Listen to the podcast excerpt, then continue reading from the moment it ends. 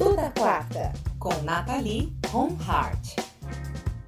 Oi, gente, mais um Toda Quarta aqui no sofá da sua sala, na sua cama, na cozinha, no trânsito, de onde você estiver. Vamos conversar e refletir sobre absolutamente qualquer coisa. Se você tem sugestões de temas, manda lá pra gente no nosso Instagram, arroba Rádio TV FAP. Nessa quarta-feira, hoje de sol, graças a Deus, a gente recebe a Roberta Martinelli. Obrigada, Rô. Que bom que deu certo. Tô feliz de estar aqui também. Não sei mais se o sol é graças. Eu amo o sol de paixão. E, mas nesse período, às vezes, fica tão quente que eu fico, ai, será que não seria melhor um pouquinho nublado? Ai, mas eu odeio dia cinza. Nossa, eu também odeio, mas é, eu odeio, ultimamente, né, enfim, tanta coisa que eu odeio, tendo que engolir que eu já tô até acostumada. Bom, a Roberta, ela é apresentadora, criadora e curadora do programa Cultura Livre na TV Cultura.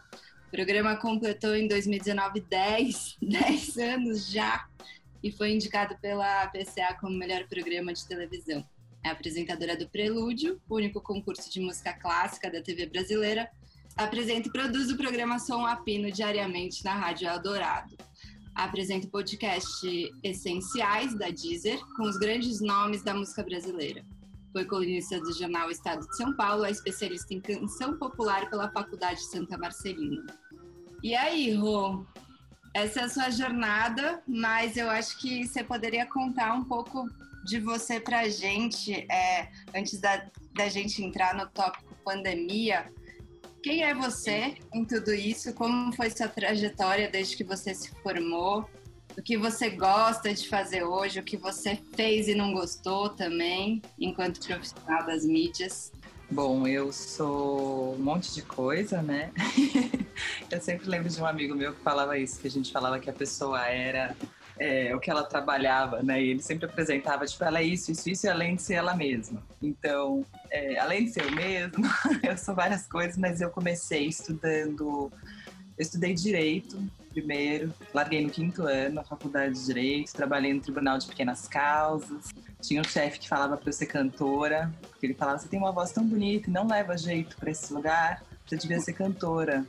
E aí, enquanto eu fazia direito, eu fui fazer teatro e me formei atriz pelo Teatro Escola Célia Helena e tinha absoluta convicção de que se eu não fizesse teatro, eu não seria mais nada na vida, assim. Eu, eu achava que só o teatro me faria feliz e nada mais poderia me fazer feliz no mundo. Então, eu estudei teatro e, e eu, eu amo teatro, né? Amava, amo. Não sou mais atriz, mas é, sou ex-atriz, mas gosto muito de teatro.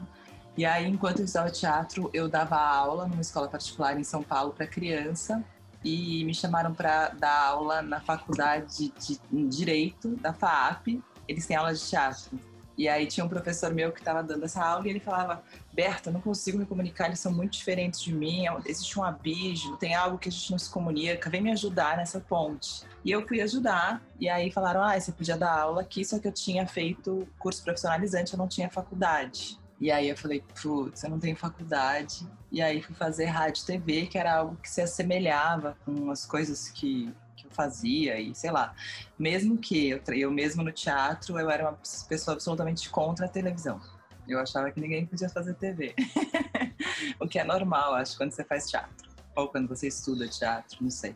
Acho que hoje as coisas são, são menos assim, mas acho que na, na minha época tinha isso tanto com música, as músicas que, que eram de gravadoras eram assim, quanto com televisão. Então acho que era qualquer coisa que era vendida, não sei se é algo da juventude ou da minha juventude, acho que hoje já mudou. E aí fui fazer rádio e TV e gostava muito de rádio e não gostava de TV. E ficava querendo sempre fazer tudo de rádio, apresentar tudo de rádio, não sei o que. E TV eu ficava meio, ah, eu ia ali meio de fundinho, assim, meio com a galera, mas não, não me envolvia muito. Mas, quando eu tava quase, eu tava no penúltimo semestre da faculdade, o Pedro Nakano, que estava um semestre antes de mim, me chamou para apresentar um projeto dele de TCC e eu fui apresentar e eu amei apresentar aquilo. Era um projeto que eu amava, que chama Remake. Eu até outro dia achei o vídeo, achei muito engraçado eu fazendo viradinha de câmera, assim, toda meninota, assim, mas tipo, subverter a arte. Eu lembro até do texto fazendo. Eu amei apresentar, achei muito legal e eu achei que, que rolou, assim, achei que as pessoas gostaram, achei que teve um, um ah, isso é legal. E eu estava apresentando um programa, apresentando alguma coisa na rádio, fazendo algum trabalho de rádio, e o Weber, que era meu professor, falou: Ah, você tem uma voz muito bonita, a gente está com uma vaga na Cultura FM, você não quer fazer um teste? E eu falei: Quero, fui fazer o teste, não passei, fui muito mal, muito, muito, muito, muito mal, porque era de música clássica e eles colocaram, tipo, um solista francês com uma orquestra grega, enfim, eles misturavam sete enfim, era horrível. Sete línguas em uma frase e eu fui super mal. Saí de lá sabendo que eu tinha ido super mal. E aí eu lembro que eu cheguei à noite na faculdade, ele falou, e aí? Eu falei, e aí que eu fui super mal. Aí ele falou, é, foi, mas a gente tem uma vaga de estagiária, você quer? Aí eu falei, ah, quero, estagiária, quero. Mas eu tinha 26 anos na época já. E tinha, dava aula, não sei o quê, mas eu tava super infeliz. Falei, ah, beleza, larguei tudo, fui ser estagiária na Cultura FM. Fiquei um ano de estagiária e nesse período eu fiz um piloto de um programa que eu, é, na época, achava que a Rádio Cultura tinha muita música brasileira, mas não tinha música brasileira atual. Então a gente fez o piloto do Cultura Livre e o Cultura Livre entrou no ar dia 1 de setembro de 2009. E aí é isso, estou com ele há 11 anos na TV no rádio, ele foi para TV depois, tem o processo dele indo para TV, ele era um programa de rádio AM, depois ele vira um programa de TV, hoje ele é um programa só de TV. E aí é isso, e depois eu vou para Eldorado e para o Som Apino e escrevo no jornal, e aí tem todas essas coisas. Das coisas que eu mais gosto de fazer, eu acho que de tudo é rádio, pela liberdade que eu tenho de falar, de criar e de estar sozinha e de fazer qualquer coisa e o tempo e, e, e me ver com o tempo. Mas gosto também bastante de TV. De jornal, não muito. É, é, eu ia até perguntar um pouco sobre isso. Essa, como é que foi essa transição da rádio para a TV? Porque você falou que na faculdade você gostava menos, não gostava de TV, aí você fez o projeto do Pedro, é, começou a se interessar. E como foi do, do Cultura Livre na rádio para o Cultura Livre na TV? Quando o Cultura Livre começou na rádio, ele era rádio AM, né? Então estava começando o Facebook, tinha acabado de começar umas coisas, e aí eu comecei a brincar um pouco nas redes sociais e colocar câmera no estúdio, porque eu achava que pouca gente me ouvia na Rádio AM. Eu tinha essa questão, tipo, será que tem alguém ouvindo? O que, que tá acontecendo, sabe? Tô aqui fazendo um programa legal, mas eu não sei quem escuta. E aí é, comecei a fazer transmissões e coloquei uma câmera no estúdio e comecei a gostar muito do, de fazer isso, assim, de brincar com a câmera, porque antes de colocar a câmera eu fazia programas temáticos, inventava umas coisas, e quando você faz rádio, você pode criar um programa temático e fingir que você está num baile de carnaval, fingir que você está em vários lugares. Mas quando você coloca uma câmera, ou você faz o baile de carnaval, ou você não engana mais ninguém. Então, eu comecei a fazer esses bailes, eu comecei a criar ambientes, então eu me divertia muito fazendo isso. Então, quando o programa foi para a TV, foi na real um projeto que a TV tinha de vender para uma marca. E eles falaram, putz, ela faz uns vídeos pelo iPhone, que era, na verdade, nem era iPhone que eu tinha, era um iPod que tinha na rádio. Ela faz uns, uns vídeos bonitinhos. Por que, que a gente não faz com esse conteúdo? E aí a gente fez um piloto com a Tulipa e com o Gustavo Ruiz. Na época a Tulipa não tinha nenhum disco lançado. E ficou muito legal o piloto. E ele não foi vendido, a marca não quis, mas a TV quis e falou: ah, vamos fazer um programa todo gravado com um telefone, com iPod, não sei o quê. Então, na, quando ele foi, ele era um programa de rádio, mas quem estava lá que gravava com o celular. Então, ele continuou sendo é, eu sempre brinco, mas é real, assim, se eu pudesse ter escolhido ter uma carreira que nem eu tive, eu escolheria, eu não escolhi, né? Mas foi bom ir aos poucos. Eu fiz um tempo de rádio AM, eu fiz dois anos de rádio AM. Depois eu fui para TV e fiz com iPod, mais um ano de, de TV com iPod. Aí depois eu fui para um estúdio de rádio já montado para isso, com dois câmeras só. Depois eu fui para um estúdio maior, já com quatro câmeras, mas um estúdio não sei o quê. Depois eu fui para um palco, depois eu fiquei em pé. Aí, sabe, as coisas foram. Eu brinco até chegar chegar na multinacional que é hoje. Eu, eu falo que hoje que eu já tenho uma equipe que eu já nem sei onde eu tô, mas tanta gente que tem. Mas é, eu, foi tudo com, com cada etapa, assim, eu fui me acostumando, porque eu não sei, por exemplo, né, eu entrei na rádio sem ter feito rádio, né, eu fiz na faculdade, mas eu não tinha nenhuma experiência. E é super difícil isso, né? Não é uma coisa comum. Eu vejo isso na, muito na, na, na, cultura e nos meus estagiários, que eles falam: ah, será que rola a gente ser contratado? E eu acho difícil, assim, eu não sei quantos casos tem lá. eu, eu, sei do meu caso, não sei de outro caso que rolou de uma pessoa ficar lá, mas eu, eu, eu, eu já entrei um pouco para ser apresentadora mais do que para ser estagiária, entendeu? Não, não, rolou essa descoberta durante.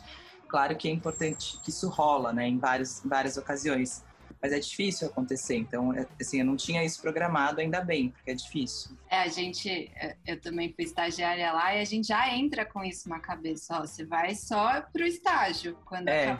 não vai ser contratado. São pouquíssimas as pessoas que de fato continuam. É, e isso era muito maluco, porque eu lembro quando eu entrei, os estagiários me odiavam. Tipo, eu entrei já com todos os estagiários assim, ó porque era um pouco, ah, ela vai entrar e já vai, ficar, vai falar no microfone, ela vai entrar e não sei o quê. E eu ficava, gente, mas calma aí, eu tenho 27 anos, gente. Eu tô mais, eu já tô mais, eu já me, já me dei muito mal, eu tentava me explicar, tipo, eu sou igual a vocês, eu já dei errado em vários lugares. Deixa eu. Por favor, me deixa fazer. Eu não tô nem ganhando bem. Eu tô ganhando mal também. Eu tô conseguindo pagar aluguel, nem as, nada. Mas não rolou, hein? Mas era difícil, assim, porque tinha uma coisa, pô, ela vai entrar e vai ser contratada. É, e, mas eu acho que não foi sorte só, né? Mas eu acho que você estava nos momentos certos também, né? É, e do direito, aí, bom, vou fazer rádio e TV, e aí tinha gente da cultura lá enquanto professor. É, eu acho que você falou, se não fosse para escolher, a, se fosse para escolher alguma carreira, eu escolhi a minha, não que eu tenha é, é, planejado tudo isso, mas de fato é uma carreira que foi, foi bonitinha, foi casando, né? Tipo, é, o programa que você fazia na rádio era um programa que você criou, você fez a gestação dele ali, e aí Sim. chegou onde chegou. Eu acho Sim. que isso é muito legal de ver.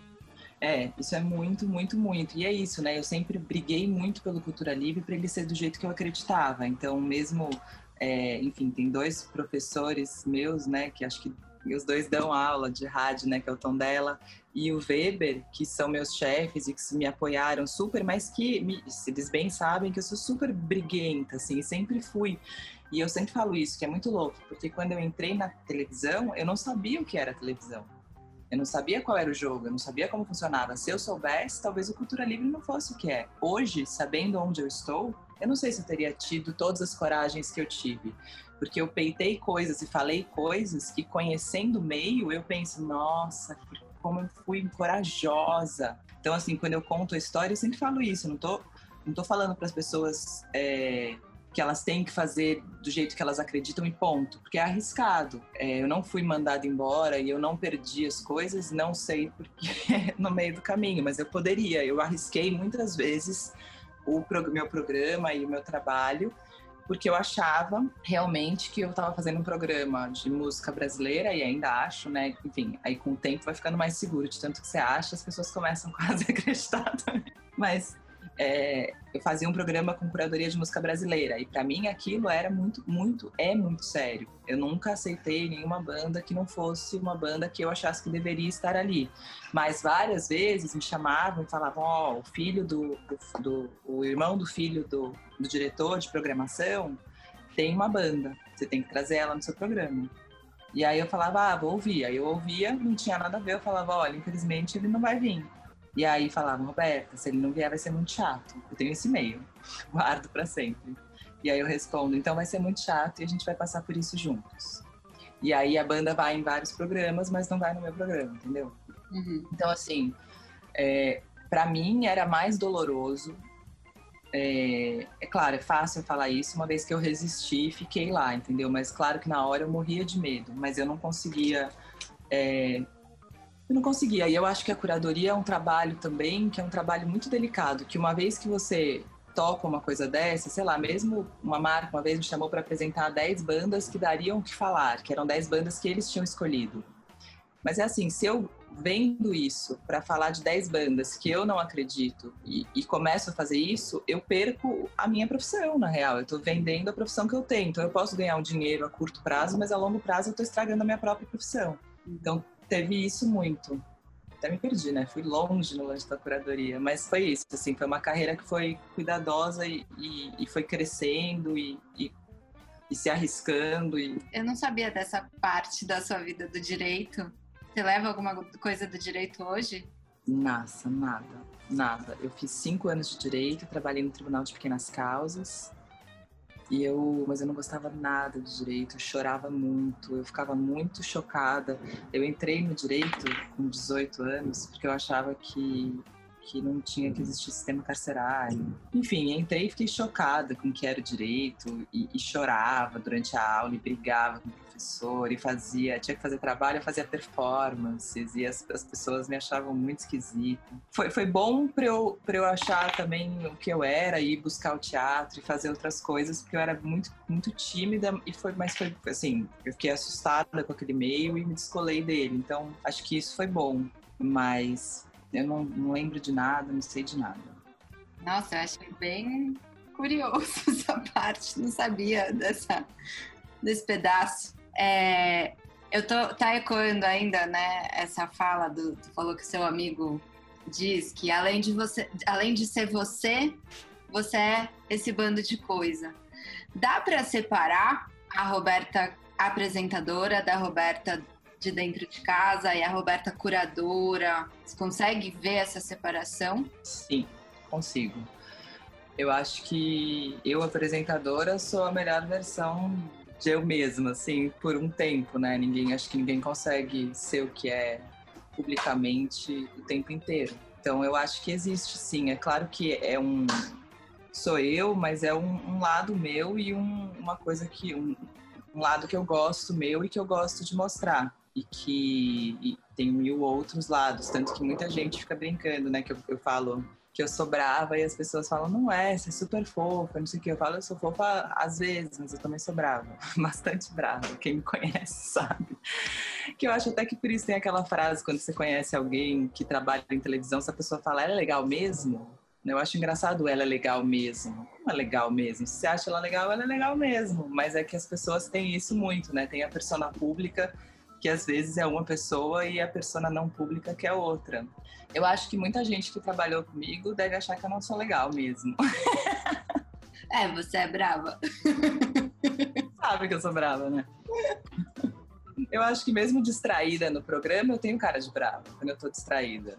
Eu, assim, não é que tem um, um, lado, assim... Ah, tem esse lado escapa. Escapa, sim, ele existe é. também no programa, mas ele é atenuado. É, porque é, é, é, o momento que você tá com mais atenção, né? É o, o, momento que você também acho que tem essa atenção cuidadosa.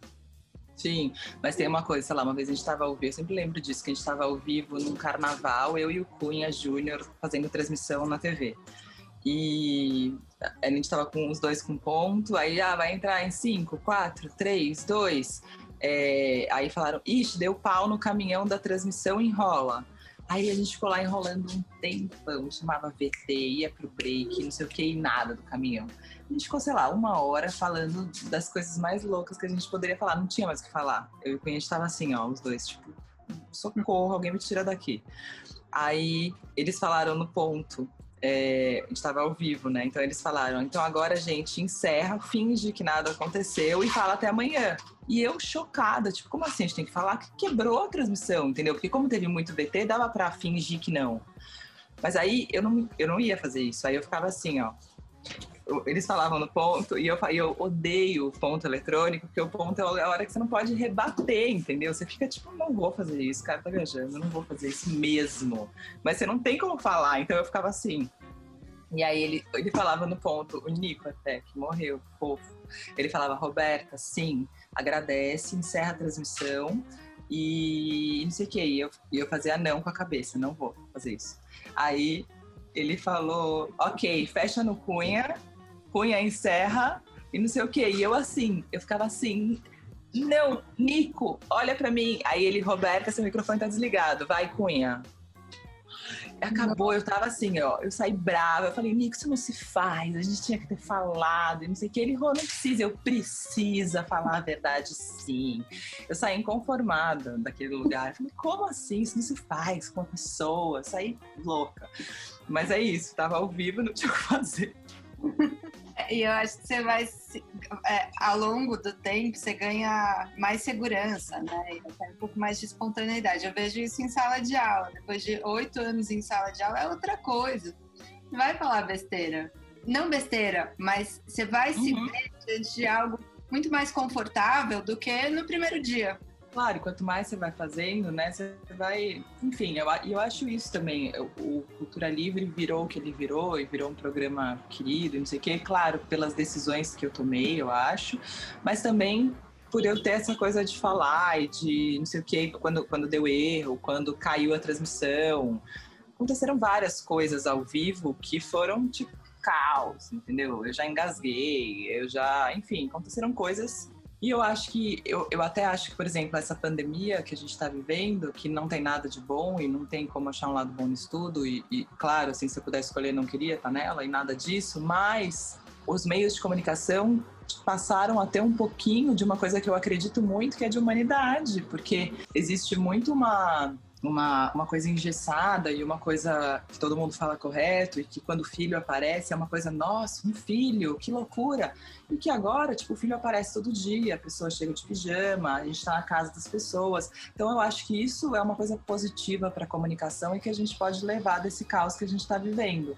E é uma coisa que eu sempre busquei fazer nos meus programas. Então, tinha uma coisa também quando eu comecei a fazer TV que eu me incomodava muito, que eu achava que a TV se achava muito importante perto das pessoas.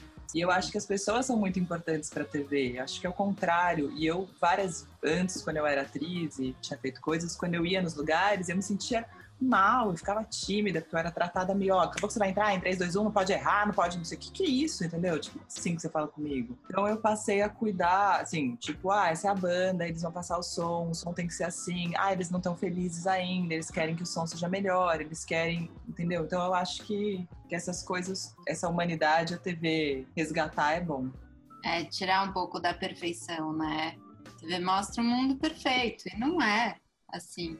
Sim, é isso, né? Eu acho que como eu trabalho na TV Cultura, eu sempre via isso, naquela época que a TV Cultura pegou fogo e as pessoas e começaram a fazer o jornal nos escombros. Eu achava aquilo meu, tipo, olha isso, entendeu?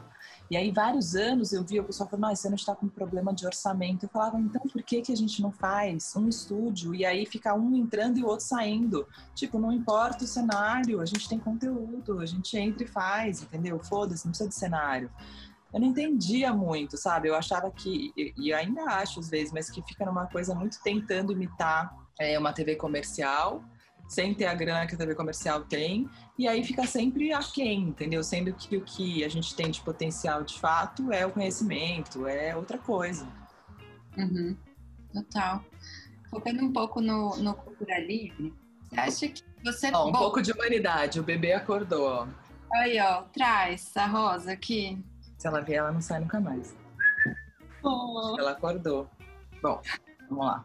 Continua. Continua que a humanidade chega. É, bom, cultura, cultura Livre é seu filho. Até hoje, hoje você falou né, que ele está com uma equipe maior do que era. É, até hoje você participa de todos os processos? Cultura Livre é uma, é uma loucura, assim, são 11 anos esse ano, né? Eu participei durante, enfim, de convidar, de fazer, convidar o artista, é, chegar antes para receber o artista. Eu fiz tudo isso durante nove anos. O último ano eu tive filha, então eu comecei a chegar um pouco depois e passei a produção para Tati, que é a produtora. Nada mais lógico do que ela produzia comigo, mas, mas eu larguei mão, assim, tipo, lógico, assim, ela convida, quando não dá certo eu entro se o artista não responde, ela fala, Rô, oh, não tô conseguindo tal artista, dá, uma dá um chega lá, e eu dou um chega, e aí fecho. Então, acho que teve esses processos todos, mas o Cultura Livre é um, um programa que eu... Ah, eu tô, eu tô sempre de olho em tudo, eu quero ver tudo, eu faço tudo, é... faço tudo assim, eu quero ver, eu quero acompanhar, mas hoje tem uma equipe inteira, né? Hoje, não que antes não tinha, sempre teve uma equipe inteira, mas acho que eu era mais controladora, que eu deixo um pouco de ser acho que o Cultura Livre passa por uma, passou por uma fase que eu acho que ele deu uma, uma rotina, ficou uma coisa meio batendo cartão, que eu não gosto muito de algumas temporadas, acho que cumprem um papel de levar a música brasileira, mas acho que de um jeito um pouco preguiçoso, e nisso acho que por várias coisas, acho tipo, de cansar de, de falar, cansar de bater, acho que tem um, um momento que você fala, putz, não dá, não tem controle, não dá para eu segurar tudo, não tem jeito. Mas também por ter uma coisa meio, ah, agora eu tive filho, deixa no automático, daqui a pouco eu retomo. E acho que nesse momento que a gente está de novo, eu acho que ele fez a virada e voltou interessante de uma uma cara que eu começo a gostar mais de novo, assim. Porque eu tive uns dois anos, acho que, de crise com Cultura Livre. E, e, e foi fácil para você dividir as coisas todas do Cultura Livre? Que, Não. É, você deve ser capricorniana. Sou.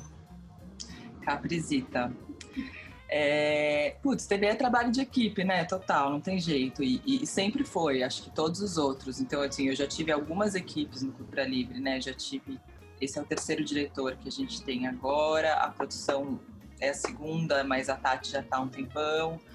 É, agora a gente tem um roteirista faz um ano que tem um roteirista, mas eu acho que ele vai se afinando e acho que a equipe vai se afinando também, né? O Cultura Livre passou por muita turbulência na TV, o que me fez ser assim. Claro, não posso colocar só a culpa na TV. Claro que tem uma, uma personalidade minha, uma jogadora solitária, um pouco, que eu acho que vem um pouco da minha experiência no rádio também, porque eu gosto de falar o que eu quero falar e de fazer do jeito que eu tenho que fazer.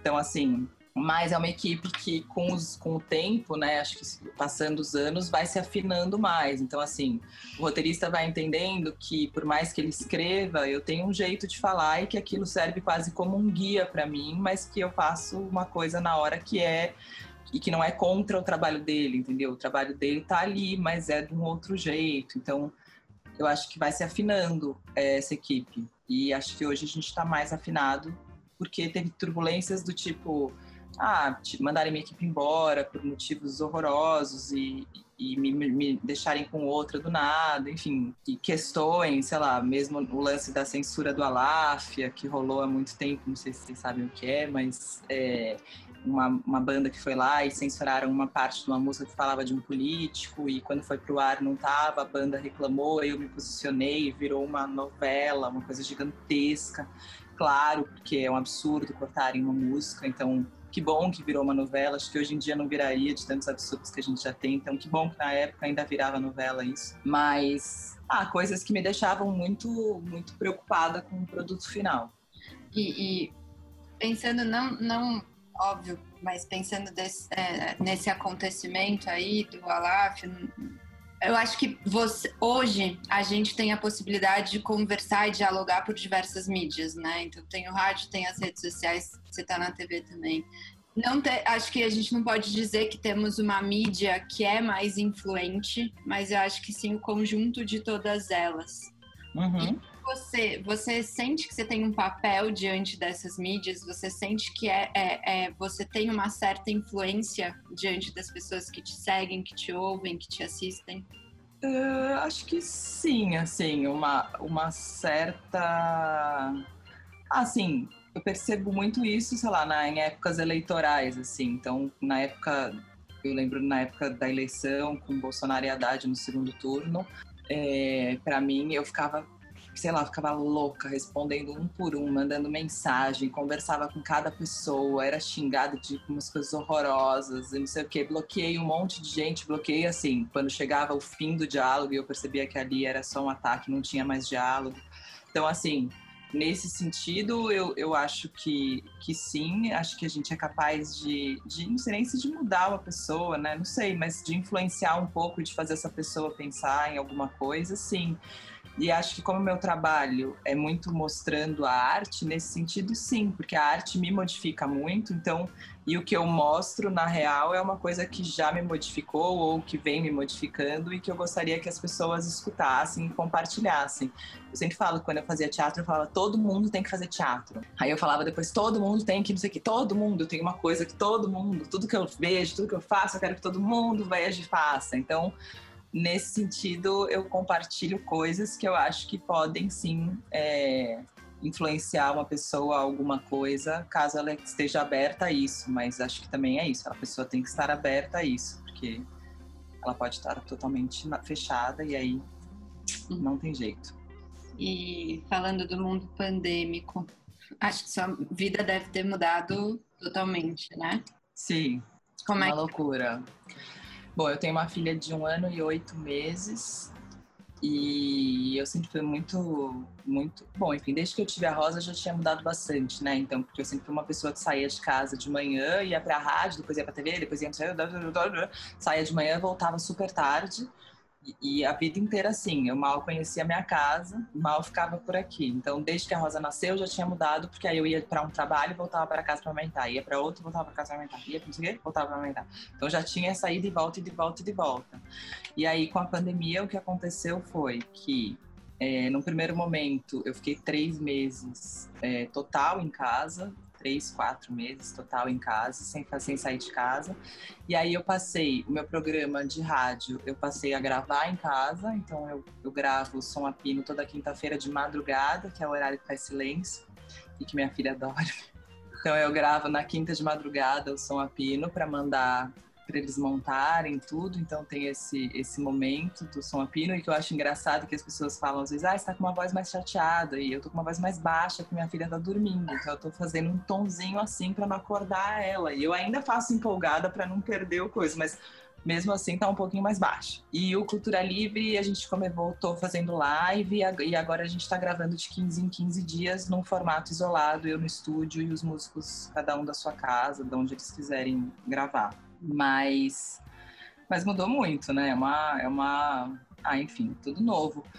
E tem uma coisa, é isso, para eu estar aqui agora falando com você, o Pedro, que é meu companheiro, tá com a Rosa, e aí a gente tem uma agenda cronometrada, quase uma agenda familiar. Tipo, eu tenho isso das três às não sei quanto, aí ele pega as quatro, aí ele me devolve seis e meia, aí eu tenho live às sete. E aí a gente fica com a luz da live andando pra lá e pra cá. E a Rosa fica brincando, a minha filha pega lá a luz e fala: trabalhar, trabalhar. Ela, pra ela trabalhar é sentar na frente da luz e ficar falando. Uhum. É, e a gente já tá acabando aqui, estamos nos minutinhos finais, porque já já, né? Eu passo o turno.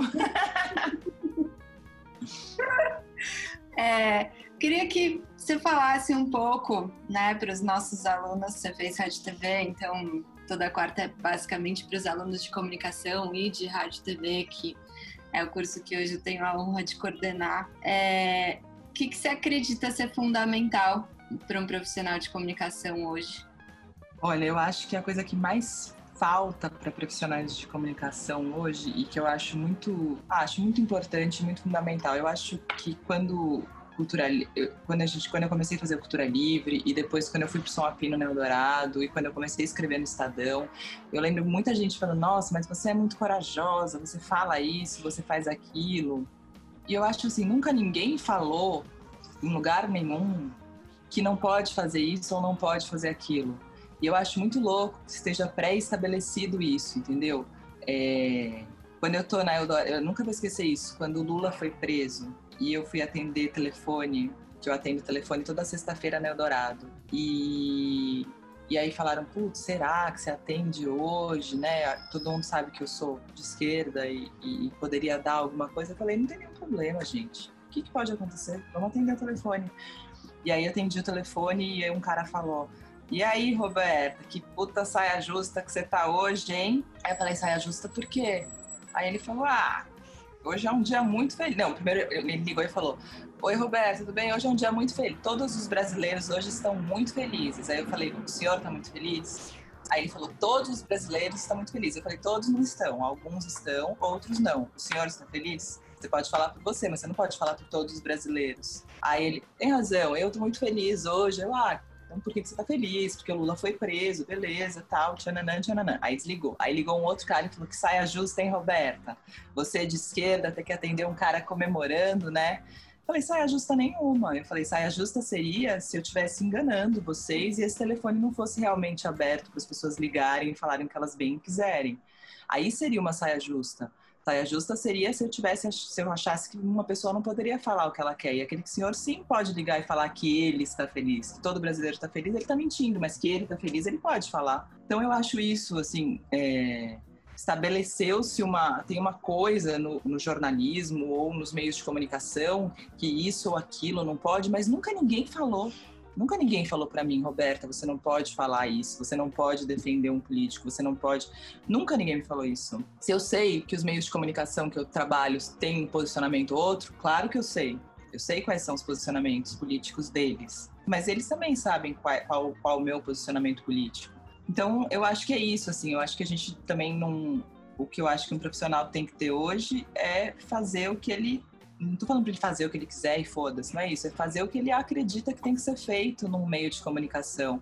E não se deixar é, censurar por algo que nem, nem, nem foi falado, entendeu? Existe uma coisa que não pode, mas nunca ninguém falou isso. Não, e, e, e se a gente está nesse formato é porque algum dia alguém se desvencilhou de um formato anterior e, e foi lá e fez.